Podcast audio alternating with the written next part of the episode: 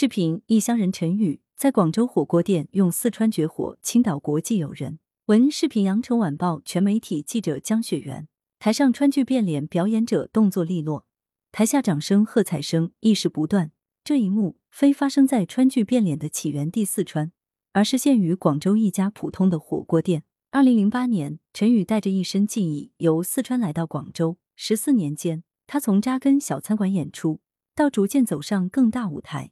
推动川剧变脸、长嘴壶茶艺等四川传统民俗文化在岭南地区乃至世界范围内的传播，是什么让他一直坚持在岭南推广四川传统民俗表演？